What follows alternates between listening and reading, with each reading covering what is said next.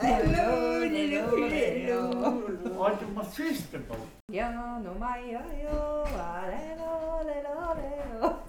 It's a lot of things. Something is, is not so easy to explain, but you, you can see it all around the nature. The things are not as they were before. I'm, I'm quite, I'm quite, to be quite honest as well. I think it's uh, in a way a bit unfair as well. As people of the, of the, we have in general contributed very, very little to the to the crisis today, but we are expected to take uh, take a big part of the burden. people aren't don't really know how life is here and the Norwegian government cares what the outside world thinks of them. So if you say it, sometimes it actually means more than if we say it. You made a good point there, and I always thought renewable energy is great, always more of them. Um, but hearing what people there say gives me at least a new perspective on it. So Ja. the thing is that everybody Men, had men reindeer. det var I mean, Hör even the coast people too Må- had a few må- reindeer. ja. We all had Må relied on reindeer. And um, I mean, and if you don't believe in climate change, come to the Arctic and then you will see. We, we can't destroy our planet in order to trying to sur- trying to save the save it. Maria Loile, Loile, Gona America.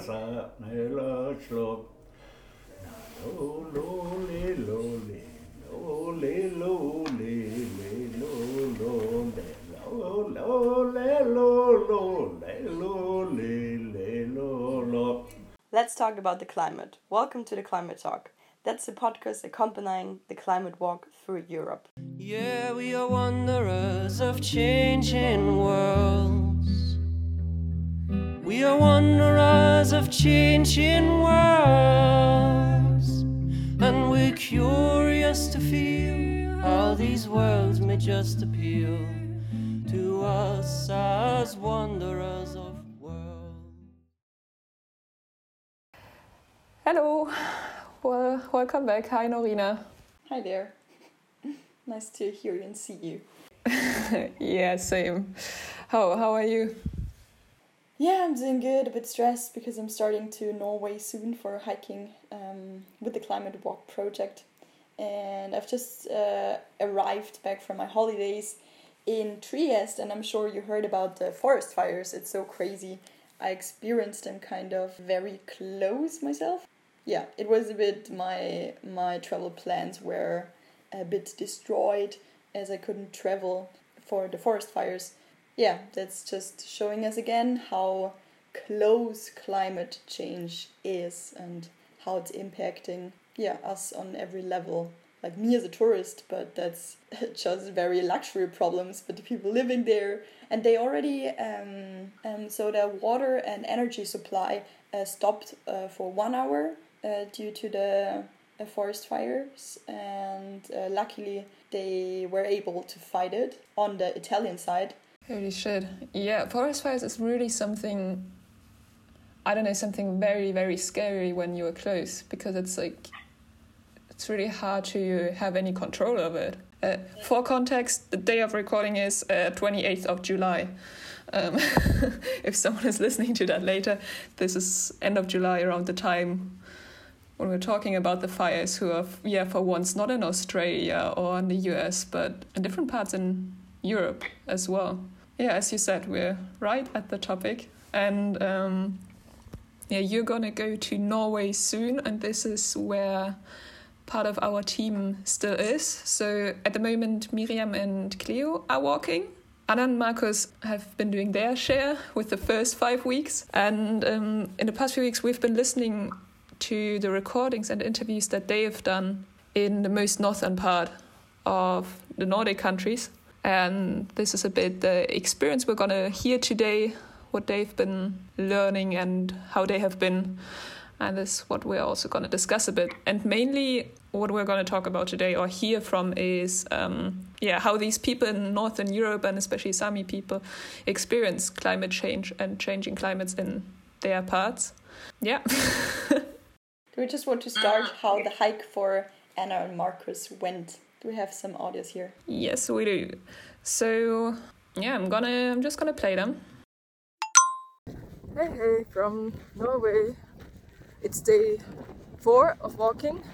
We had to take the bus for a bit because we couldn't pass the construction site and also the tunnel. Yeah, now we were mostly walking, or actually all the time walking next to the E69, the main road, which is quite stressful. But so far we are okay. We have some, maybe some back pain and some blisters coming up, but it's okay. And we still need to get into the flow with the 20 kilograms in our backpack, but I think we do a quite good job. So current mood, my knee hurt quite a bit because of the weight of my backpack, but we managed to get some additional equipment, so my knees are more protected. And my blisters are also a little crazy, but I think they won't get worse hopefully. And yeah, yesterday was a little tough due to the weather. Um, but today the sun is out, and so my mood lightens up, and I'm happy to be on the walk again. Good morning. So we have day number nine. It was pretty cozy, the sun was out, and it was very warm. Now the weather changed quite quite a bit again, and it was it's pretty foggy, and there's still some snow around. We are looking forward to arrive in Masi tomorrow, a very important city, especially for Sami people, and since it was also majorly affected by the Alta conflict, by the hydroelectric hydroelectric power plant um, construction in 1968. And now we are camping next to the Alta River. It's close to Kautokeino now, and we will reach Kautokeino tomorrow. Hey, hey! So this is our second day at Kilpisjärvi in Finland, and today it's really warm. We just it just happened that there is a cloud over us, over our heads, but actually it has, I think, 25 degrees. It feels like much more, and it's it changed so quickly. So good morning from Dividalshytta. It's the 3rd of July. We decided to not walk further in the national park because of the weather conditions. It just started to rain again, and because there's one bridge that's broken or a little bit broken, and we are not sure if we can cross it. And if we go there and can't cross it, then we have to walk back for about four days, and we don't have enough food, neither enough time for that. So now we leave the national park and walk towards the coast and Setermoen, and then back to Narvik. Perfect, very beautiful to hear them, and very nice experiences and harsh conditions they were walking in and having to deal with. What do you say, Nina? Yeah, especially as you said, hard conditions, and it sounded like there was in terms of weather, they had everything. Like they had snow and a few plus degrees, and then they had the heat wave at the end of June, beginning of July, and I mean, we've also heard about yeah crossing rivers when there's all this melting water and maybe no bridges existing. That's I know how hard that is. Yeah, that's a lot, and I can understand that they also had to adapt the route in some parts because of snow, water, whatever. So um, I'm very impressed what they've done for that over such a long time. And also, what we didn't hear right now, but we, what we heard from them privately was that they met a bear and they saw a moose swimming through the river and big herds of reindeer. So, really, everything you would expect in the north, they actually saw it. So, uh, that's quite impressive. and um, yeah, in terms of weather, this is also something um, what they heard quite often from people they spoke along the way. So Anna and Markus have been talking to a lot of people while they were hiking, Sami people, non-Sami people, um, everyone they met. And they asked them about different things, how they experience climate change. And weather was one of the things that was noted most often. So let's hear what people said along the way. The immediate, the immediate association is is the polar bear and the ice melting, because that has been so much in the media. But then I think about uh, how it affects the landscape around us. I'm thinking about um, warmer winters, uh, perhaps rain in the win in the winter, warmer falls, warmer springs can be dangerous if the climate is uh, a bit warmer than it has been before because the ice is the ice on the rivers and the ice on the lakes um, aren't maybe that good. If it's warm it's, it becomes really really risky to be out on out uh, traveling by snowmobile or uh, it's almost like the seasons are shifting when they start and when they end. And it's it can vary year to year. Quite some winters have been less stable. The weather has been more changing like getting mild colder mild colder and that was perhaps as well before but more bigger differences in temperature especially the winters they're getting uh, less snow there where I used to live, and the snow border you can tell is getting higher. But also more like storms and like weather that is uh, a bit more um, extreme. We've had uh, here in Finnmark, we've had blossoming going on in March, in the middle of winter. So these variations, some of them I think may be just natural, but maybe there's something behind enhancing it. The, the, the changes are obvious, yes. Uh, when I I'm, when I'm thinking back to my childhood, uh, I don't have to go that far back, but uh, 20 years back, I can see big dif differences in the weather, in the weather system. A winter is a winter, of course. It's snow and it uh, the lakes are frozen, but a winter is not a winter as it was before. If I go back in time, uh, in the winter, it was constantly minus 20, minus 30 degrees, and the weather was calm. But now, today, this winter, that, uh, it's snowstorm every day. It's uh, it's snowing, it's storming, it's very rough weather compared to how it used to be before and the, the spring season are starting much earlier. You know, before it was more when it was cold, it was cold, and it was cold for a while. But now it can change every day. Only in my lifetime, you know, I remember that we have cold, long cold periods in the winter.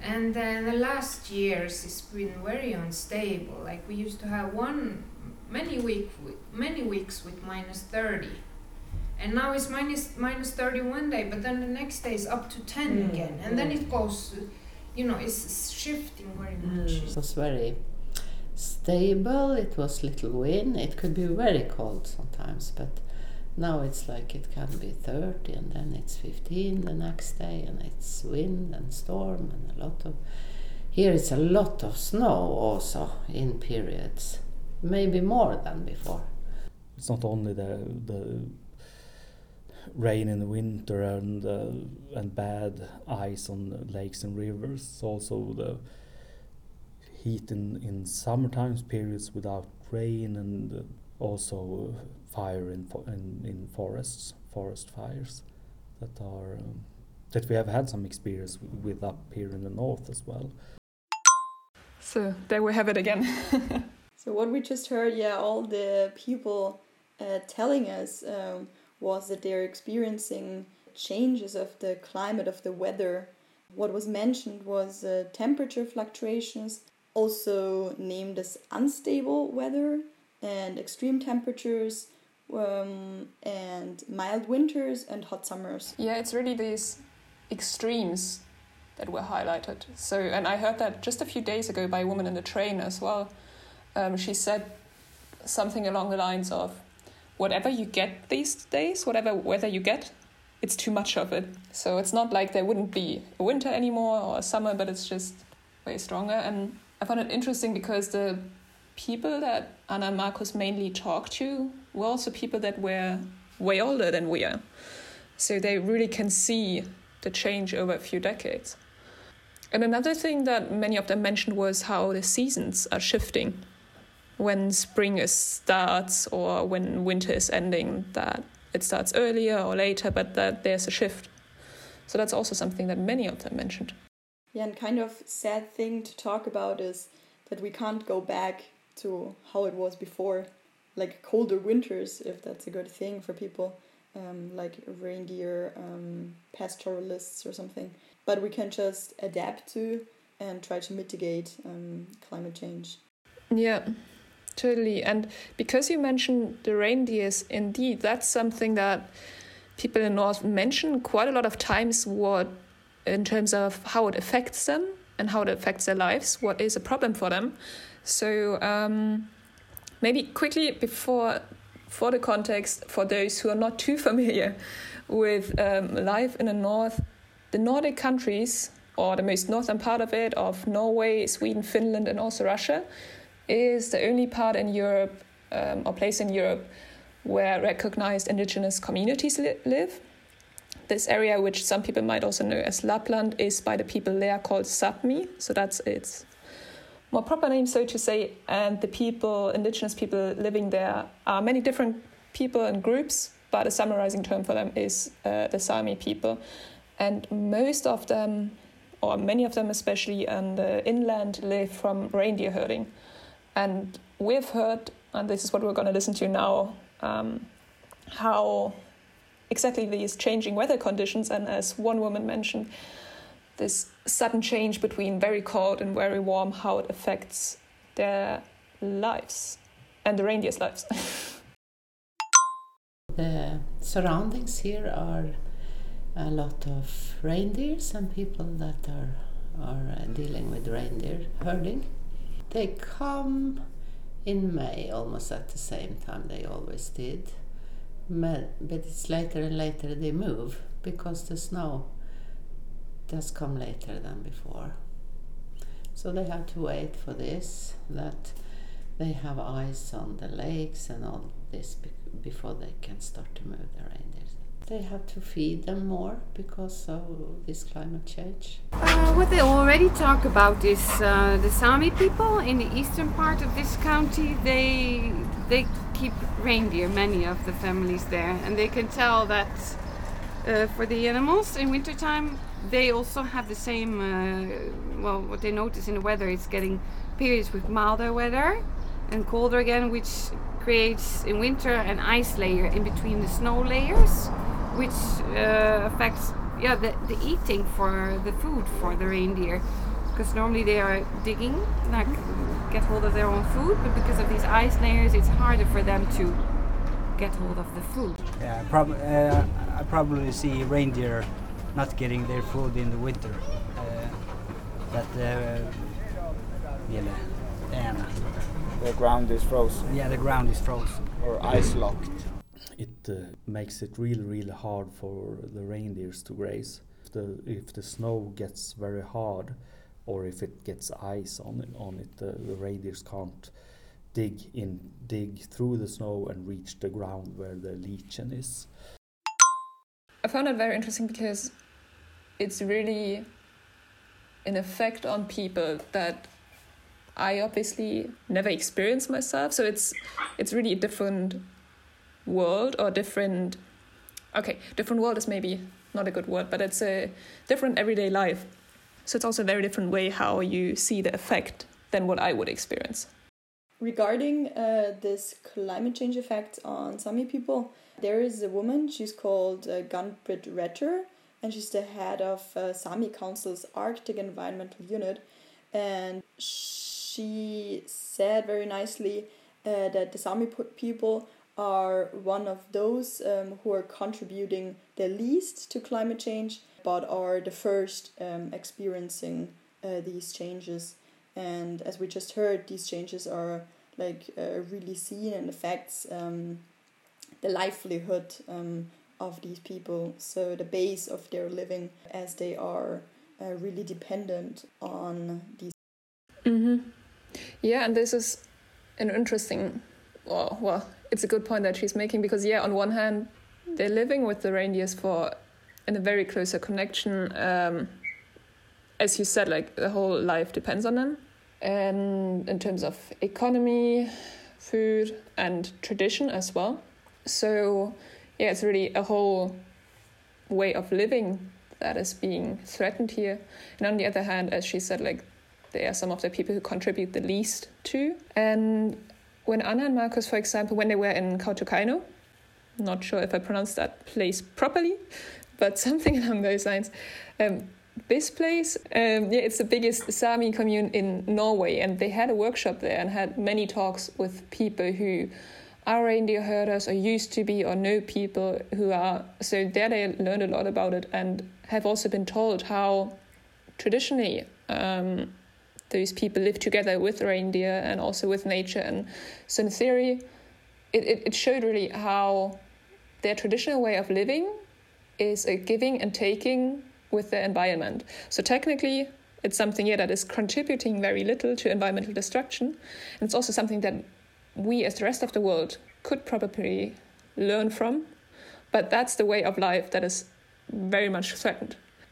So yeah, um, she, the woman that you quoted, she does point to a very big inequality here, and um, we can hear a bit of what we've been taught about the traditional lifestyle in the region. I just quickly want to jump in and agree with you. Yeah. And I think it's very nice that you mentioned um, that we can learn from them. I think uh, these people can really or are a very important uh, knowledge source. And um, we can also uh, learn how to adapt to. And um, I think their lifestyle is just a very good example of how to live uh, together with nature. Yeah. And as you said, this knowledge aspect, it's something that is, yeah, little paid attention to, I guess, because in the Nordic countries itself, you, you would assume their people know more about the Sami people. That's usually not the case, as far as I've learned. And um, so, in terms of preserving that knowledge, also sharing it with others, if people don't even know about the indigenous people living in those countries at all, there's something lost there. And um, some of the people that Anna and Marcus met in this workshop in Kautokeino were they're called uh, Sami Pathfinders. So young people our age who are part of a program to go to different schools and teach the people a bit more about their culture. So I think programs like that are great and um, hopefully in the future will be supported more so that people get to know more about exactly that ecological knowledge and the culture knowledge. When you think about it, why why do humans live with reindeer? Because reindeer survive here. This is how else could humans survive? And people had rein, reindeer, of course, to eat, but but that was really important for all people. I think throughout most of Finnmark, at one point, the especially in the inland, that people had to have reindeer to be able to transport. You couldn't get anywhere without them. That's how people traveled. And then, really, until relatively recently, it, it's a very sustainable way of life. Just here we eat a lot from nature, like reindeer and fish, the local fish and moose. Yes. Now we use a lot of time on fishing, picking herbs, picking berries, conservate, go back, find, you know, go back in time also to find knowledge about things used before. So he's uh, saying that they um, they use everything of the reindeer. You don't throw anything away. Every part of the animal would be used. No, no, no, no. I mean, they would even make out of the bladder. They might dry the bladder and make it into a light or something. It's just it's really beautiful, and you would respect the animal, and you would thank the animal before you slaughter the animal. Thank you for giving your life for us, right? You respect your animals, right? Yeah. So they're just they're just saying that they ate everything from nature. Men. And if growing up, they would everything that they ate came from nature. They picked lots of different kinds of berries, blueberries, Yeah. lingonberries, and cloudberries. Cloudberries are very important because it has high s- vitamin C. Och den och innehåller mer vitaminer. Ja, och- den, den har, There's different ja, kinds var- of teas that people var- would take, especially var from the marshy som- areas. And of course, and of course, our future future generations will they have the same possibility to continue with our culture and our way of living as uh, our ancestors always have have done. Yeah, I would hope so. that this is something that can be shared with the future and can be learned more in the future. But it doesn't happen by itself, right? And I want to emphasize the role of climate uh, walk here. because as we're talking to the people, we're trying to uh, form bonds and um, networks uh, to communicate and to exchange this knowledge, right, Nina? Yeah, indeed. And um, that was also something actually that one of those women taught us is by talking to them. Well, on one hand, we are learning from them something for us. So that's how it's useful for us, but also for them, it's important to tell their story further and give it to others. So, but um, we talked about climate change as a direct threat to the reindeer herding, but actually, that's not the only threat because another big thing um, is a more, well, I don't know, political, economic, whatever change. And that has to do with the energy industry and also with land rights. So, one of the big debates always in the Nordic countries, in Norway, in Sweden, um, Finland, about Russia, I don't know exactly. But between them and the Sami communities is the discussion of land rights. And it's also, it's not just restricted to Europe, that's debate that indigenous communities have with states all over the world. And in Norway, as we heard from those people that we talked to, the energy industry is playing a big of a role here when it comes to those land rights because it's different types of cre- um, making energy what the land is being used for.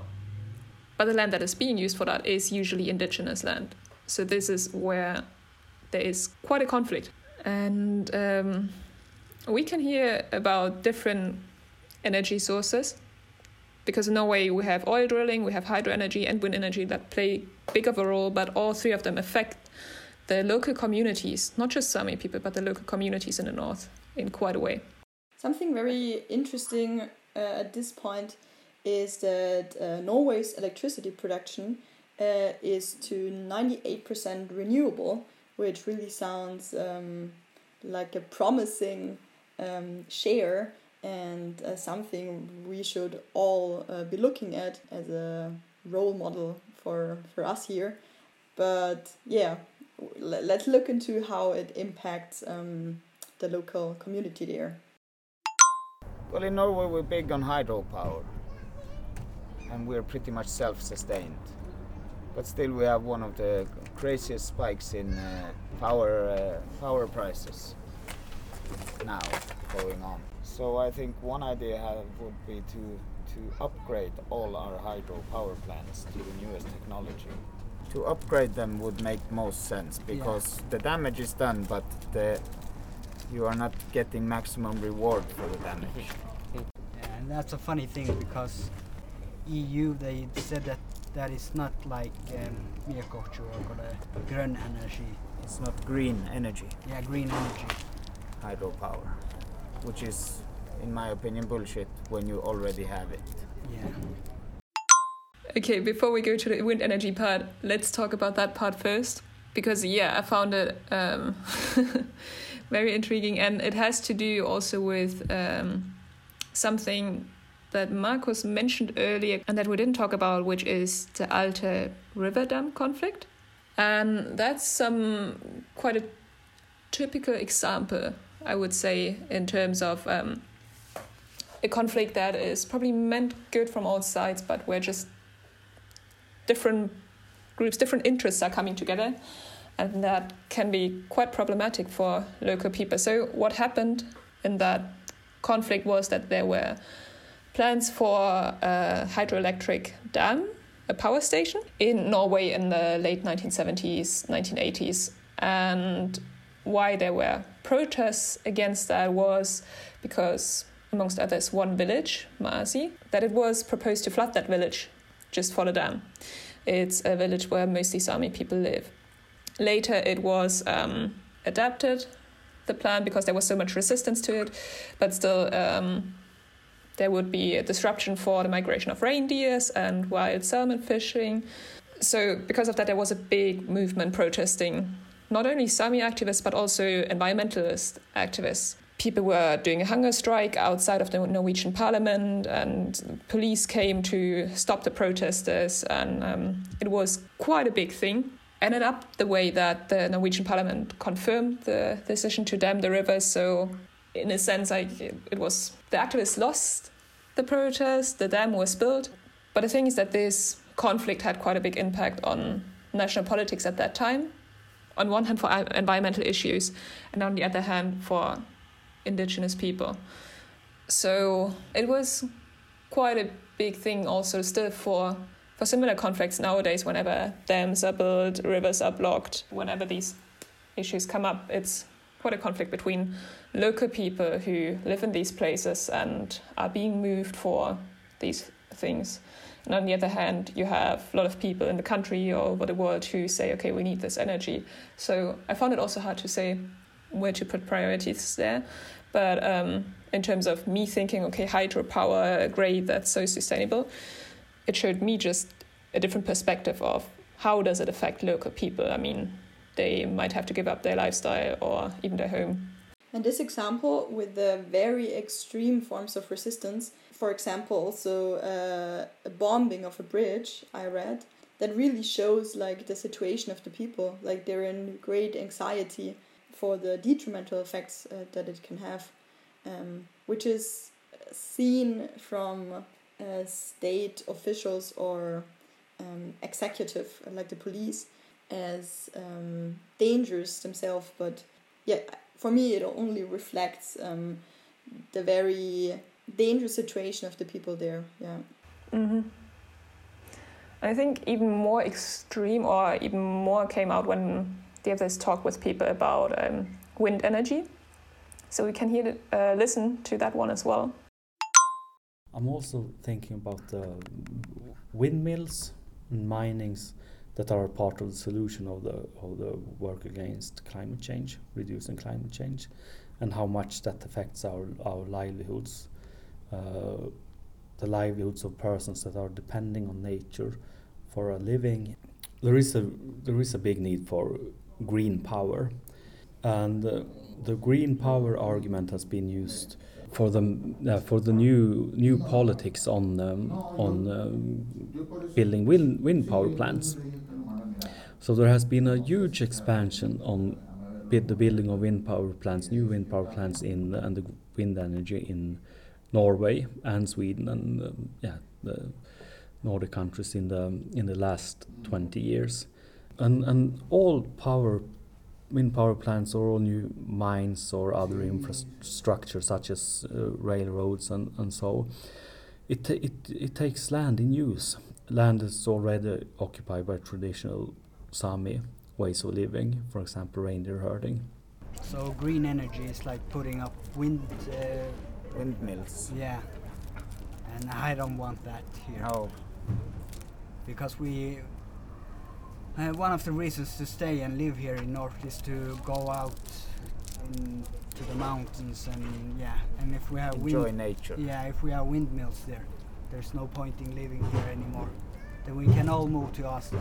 It, it sounds very innocent when you say, "Oh, wind build wind power parks," but they, they're they're actually consisting of long, long, many, many miles of uh, of uh, roads and the and the fundament. So so it's not only to put a windmill there; it's also roads and connections, and uh, which is taking up uh, a fair, quite big deal of of land. And the same in minings. The reindeer herders and, and other Sami activities as well are depending on the land to be able to keep up the traditional use of the land and the culture. So it's a big threat to the to the Sami culture. So I think there's so many things coming together here. On one hand, there's shift to okay, we need green energy and we need land and places to build, for example, um, wind power plants. But then who do you take this land from? And it's often taken from there where only few people live. So, for example, in Norway or Sweden, far up north, and just because few people live there doesn't mean this land has no use or these livelihoods of those people would be less worth. So it's just taken from indigenous people and or discuss about the land rights there and I found this super complicated as a conflictual issue. What do you think, Nuria? How do you feel about that? Yeah, it's a very interesting and complicated tension um, between our need for renewable energy and the question of where we are producing it and who we are taking this land from. And then also the question raised um, who is profiting. Um, so is it the people there who yeah are profiting of of these this business when some for example British uh, business starting uh, a mining exactly on the on the land uh, where the reindeers would be held. Yeah, totally. So, to answer this last part that you just mentioned in terms of who's profiting, we're actually taught some interesting comments about that. And I think the same forces that are leading to, we talked about this, that lead to climate change are also those things that are, you know, destroying the fisheries and um, you know, causing other problems for the Sami community, but also for local communities here. Not just the Sami are affected. I think a lot of a lot of communities in the north are not that in favor of of uh, wind power energy because these are huge industrial areas. They destroy the land. It isn't just that they're producing energy; they're producing energy that doesn't even benefit us. It doesn't benefit the local populations and it's actually it's sold outside of the grid and it's also used for industry so it isn't really for the local population we have enough i know engineers up here who actually are running and they say that we have enough energy here locally from uh, hydroelectric for our own to sustain us. So it's exactly what you're asking for. Is it the people there who profit from it? No. They make enough to sustain themselves and the rest goes elsewhere. So it's really I mean, Norway is a country, that's why we're hiking there for such a long time, right? Anna and Marcus have been there, Cleo and Miriam are there now, you're gonna go there, I'm still gonna go there. We're there for months because the country is so long in terms of north, south, and this is something that is benefiting companies and politicians in the south. So I understand if there's some frustration also if you see that um, the north is being exploited for people who are quite far away and who don't live there, who are, not, are not affected by the consequences as well. Just to mention here and uh, not producing the wrong image, so it's not only Norway suffering this uh, this tension and this conflict uh, between uh, energy industry and traditional livelihoods uh, but also it's also a topic in in Sweden and Finland, just to mention. Yeah, hundred percent, and I mean it goes way further than that. Um, with Denmark and Greenland, it's the same thing.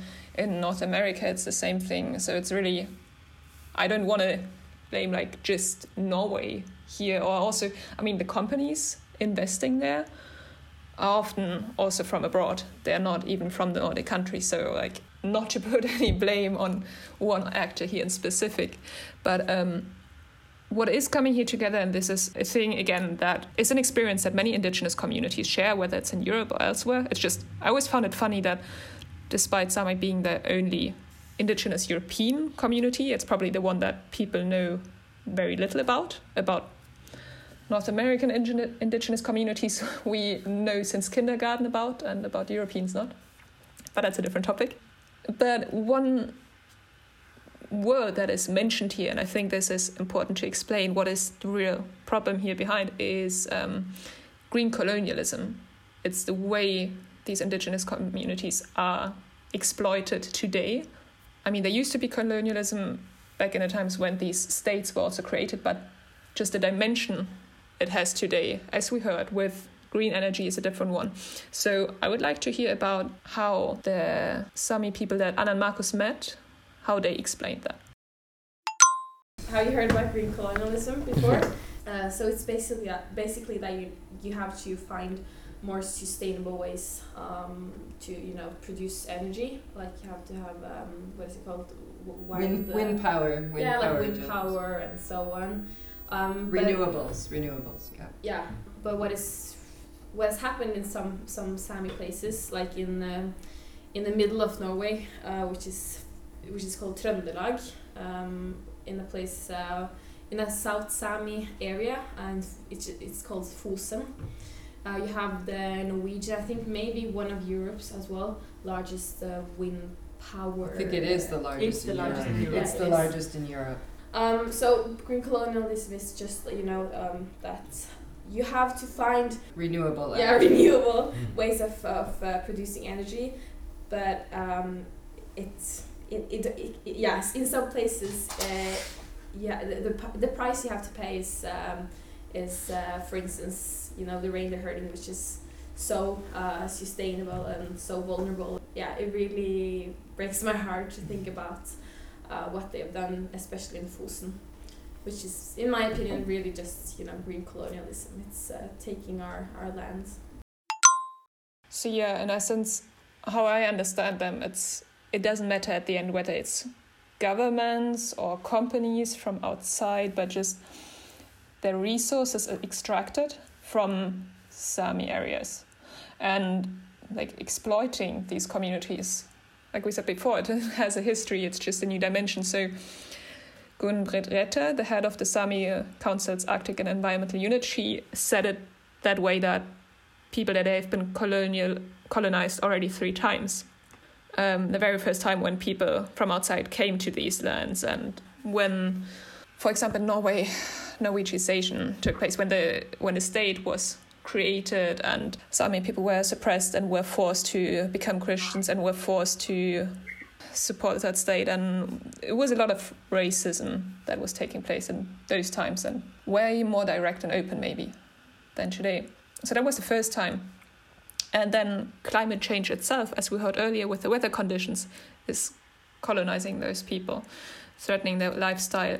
And now they're being colonized for the third time how she says it by the responses to climate change. So by politicians just saying okay we need to not just politicians i don't always want to put the blame on them but by stressing and putting the argument of sustainable energy and renewable energies putting that forward but placing it in their lands they're just being exploited again. And this is really a complicated issue here.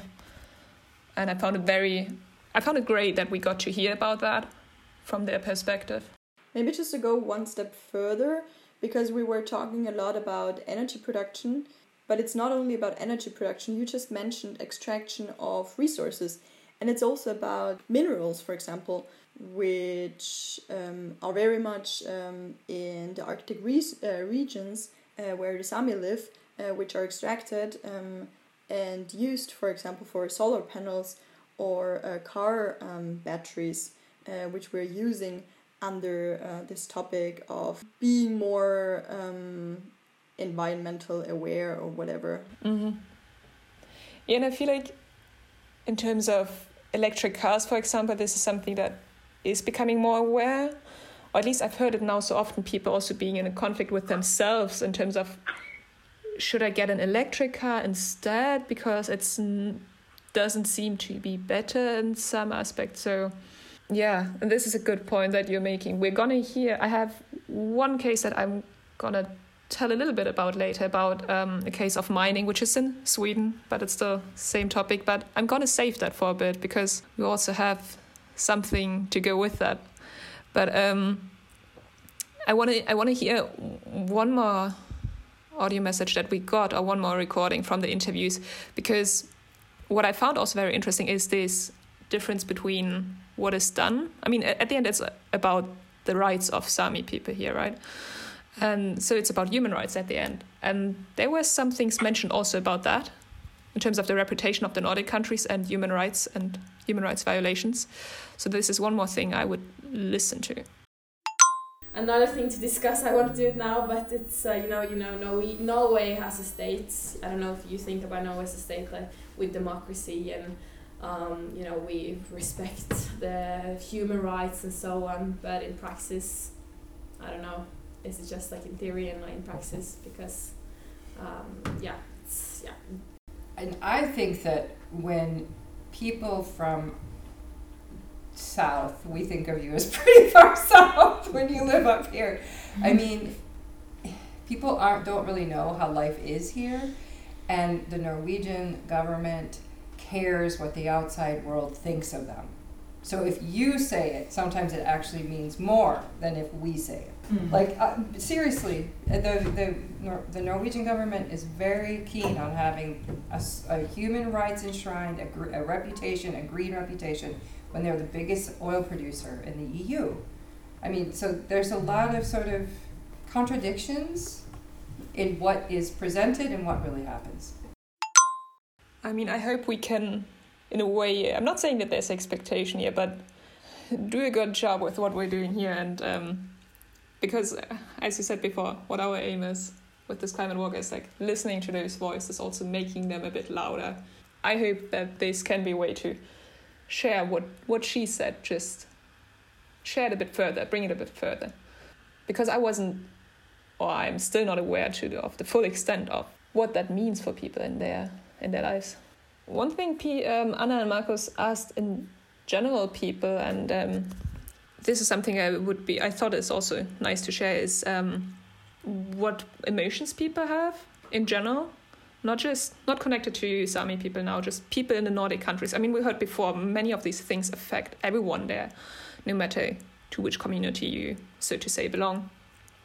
And this is something maybe also to think about for those people listening, or also for ourselves, as you said, um, with the forest fires, for example, and this being scary. Just emotions in what way, how do we feel about climate change and how it affects us? Because um, from what we heard along the way, there were some interesting thoughts and also a lot of different opinions on how people fe- feel about it. And it's something I think we don't think about so often, or we think about climate change and we discuss it, but how do we feel about it? Let's hear about that. when it goes also in the speed, what it does elsewhere in the world and in uh, other parts of Norway, I think it's uh, not very not very uh, positive. Uh, yeah, it's, it's a bit uh, frightening. Oh, it feels like the world is ending. Yeah, it's the same for me. Uh, you get really uh, uncertain what will happen, what are the consequences. But for now, at least for us here, the consequences are not something we can't manage. It's not really a, a problem I, I personally am uh, engaged in on a day-to-day basis. I'll have to say the same. I'm not so much engaged in that. it's it's more like an abstract feeling for me because you know we people are like like if, if it doesn't impact us directly then it's just some background noise yeah I, sometimes i think it's a lot of hy- hysteria also I'm a, a bit worried, of course. No, it's bad. It's very bad at it. And it goes faster and faster if it doesn't do anything. So I think about, you know, my my daughter, her children. So it also really scares me um, how the future might, yeah, might look like. I'm not scared, but m- m- most like a, a sense of hopelessness. I also get a bit pissed sometimes. I I'm, I'm quite, I'm quite, to be quite honest as well. I think it's uh, in a way a bit unfair as well. We we have as um, as people of the of the of the Nordic and Arctic, Arctic we uh, we have in general contributed very very little to the to the crisis today, but we are expected to take uh, take a big part of the burden. It's making the loop back to what you mentioned earlier in terms of contributing to the crisis, bearing the consequences, who has which responsibilities. Not that I would have an answer, but it's just you mentioned a thought earlier. And how how do you how do you feel, um, especially after hearing all of that? Do you have any emotions, Norina? Hmm.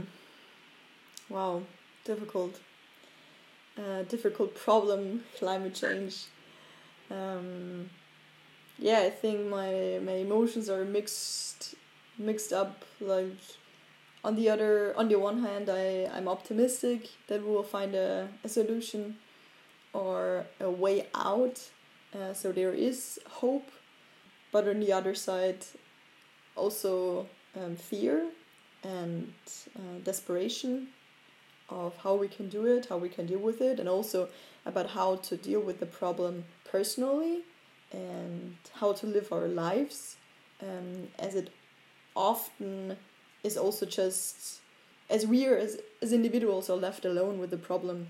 Um, it's our decision what to buy, uh, to eat uh, organic food, for example, or not, or taking the plane or not, and often having a bad feeling or regretting something. But yeah, all these emotions we already heard, and also uh, I'm feeling at the moment, and in times of um, situations, I have to make decisions on uh, whether, for example, taking uh, the car uh, for some trip uh, with the friends or whatever, or not because I want to stay um, environmental friendly, kind of. But yeah, similar emotions uh, we already heard in the Austrian walk. So there was also a mixture of positive and also negative feelings. Yeah, reaching from hope to desperation. Yeah. And I don't know, but I have to admit, sometimes I feel like, especially with the topic then also we talked about today, I'm wondering sometimes what do I even have to say as someone standing a bit outside? But it's more going back to also the issue I don't know how certain effects feel like.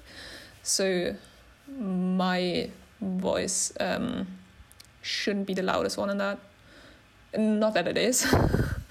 there are definitely people who do also more than I do, but yeah, I'm sometimes, I guess I'm wondering a bit about my role and what I can and should do.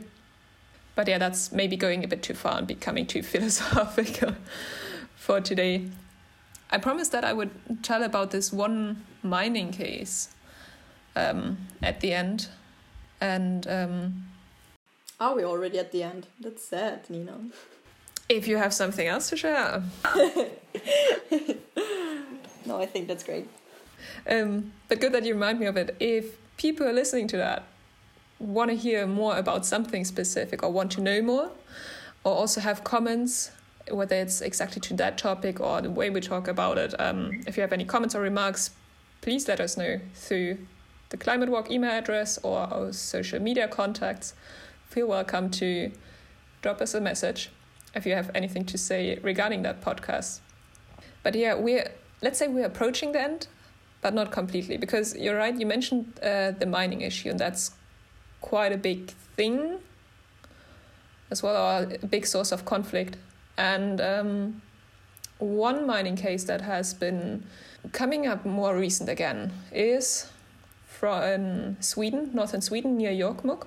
And there is, in this case, a British company called Beowulf Mining that has already, since 2006, been interested in the area, did explorations there. And the area where the mine is to be located is used today by indigenous Sami people for villages and also as a winter pasture land for reindeers. And here, similar as to the case of the um, river dam that we heard earlier about, when people got to know about the plan to establish the mine there, there was a lot of resistance. On one hand, from local inhabitants, indigenous Sami people, and also from environmentalists, because amongst others, there was a risk for the drinking water from for everyone downstream, even from cities downstream, to be um, yeah, there was a risk for the safety of the water, the drinking water. So this is another case of huge protests and demonstrations. They're still continuing road blockages and a lot of police interventions to stop those protests. And originally, or it was up to the Swedish government to give a final answer to the questions whether this British mining company is allowed to mine there or not. Originally, they refused the application, but then the Swedish government changed 2021. So at the end, the government gave permission to the company to do mining there. That was only end of March this year. And so protests came up again. So it's it's a fairly recent case, but also one that has been going on for more than a decade. And why I mention specifically that case is because we got the music that we're going to listen to today is about exactly that case. Um, it was written by local artists about the demonstrations against the mining in Gállok. That's the place exactly where the mining is taking place. Again, I hope I pronounce it right. And the musician who made it, Max Make, he's a Sami musician. But before we listen to that, we luckily got to hear a bit more about the traditional way of singing and the special music style of Sami people, or not we, but Anna and Marcus got to hear a bit more of it. Um, it's called a yoik. And um, what that is exactly, I would like to listen to first before we're gonna hear the actual song.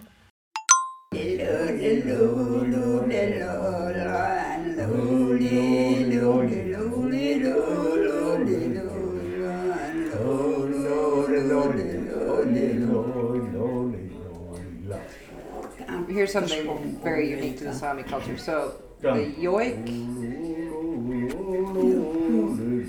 we don't yoik about. You yoik something. So there's a, the relationship with the subject of the yoik is very integral to you know you, it, it is that thing. There's it's kind of defies Western logic. So when they say they you, they're not yoiking about, they're yoiking it that thing that person that place. So the melody and the yoik text will describe the person. So that yoik text is her. Like it's how they. It's it, well, they say that the yoik comes to a person, but you have to know the subject for the yoik to come, right? So it just comes. It was banned to yoik. You could be punished. Ja, på skolan fick man inte jojka. It wasn't allowed to yoik in school. You couldn't allow yoik in public. There's still places where they, if a Sami starts to yoik in a bar, they'll get kicked out. But if a Norwegian can sing, but if a Sami yoiks, they get kicked out. So I wanted to share that just because um, there are by now a lot of Sami musicians who are not only musicians but also activists for indigenous rights. They're using the music to teach about the culture, share the culture, also express themselves, and in some cases also use it for demonstrations. And that's what this song is about that we're gonna hear today. We actually got it sent to us. And um, what Max, by the way, greetings to Max, thanks a lot for um, giving us that song. Um, what he wrote to us about um, the song that he and other local artists wrote for the demonstration against mining in Gállok was I wrote the song when I realized that all of the places I know as home was in processes to be prospected for mining activities. It was a shocking eye opener to me when I saw what is actually going on. Greed kills us, and they give it names as the green shift or calls it for the sake of global warming. Or whatever, just a selling point to rip up our livelihoods and exploit the land and the world we're supposed to live off. It makes me furious. Gállok was just one of these places, but it stood and stands as a symbol for the gathered resistance. So the song was made in a way to fuel that rising resisting force at the time. So again, thank you to Max. Thank you also to Anna and Marcus for all the interviews they did on the way. Thank you for all the people that have been talking to them and let us use their voices to talk about this topic. And yeah, I think it's goodbye for us uh, from us for now. It is. Thank you very much. And thanks, Nina, for leading this podcast. It was a nice talk. And thanks for listening. And see you soon. Bye. See you or hear you. And, and let's hear the song Välkommen till Sameland to the finish. Han sa han var en humanist, en demokrat, en fullt bevisst medborgare, politiker, Rasist och hemmavid när han var pojkar brukade hans pappa jojka glatt för fosterland och glasnost, perkele och perestrojka. Sen må man ju könas lik, det handlar ju om politik och ska man nu bli framgångsrik så må man bortom all logik. Du kan väl inte mena att du trodde på hans käcka retorik? Jag erkänner jag gick på det naivt av mig förvånande då jag förstod mig plötsligt se en hund i knät på FRP. Han sprider sina lögner och han ropar högljutt solidaritet.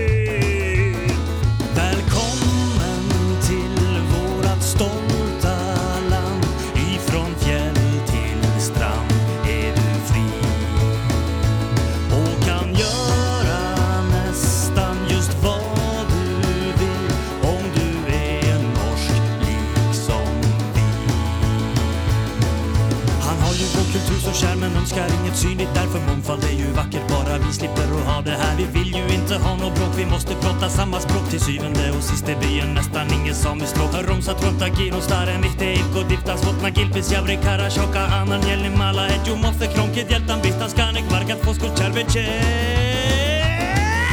Allu javri po dojo sacha levne likshurama volle dalvatis jari provisalu sheptik wovta kei muraki solma lekko vajan dohtan baiken namma koston Iko muite falmile samista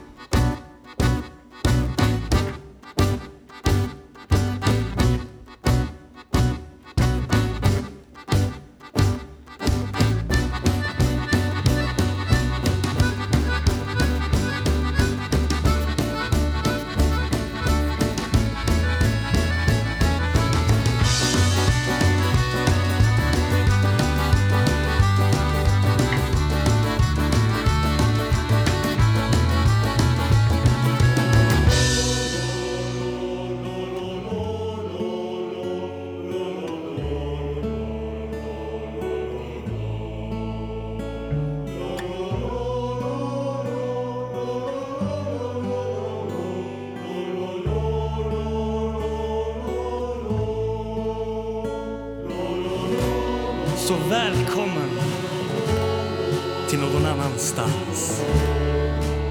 Ut i Sameland får du frid. Över fjällets kam bryter midnattssolen fram.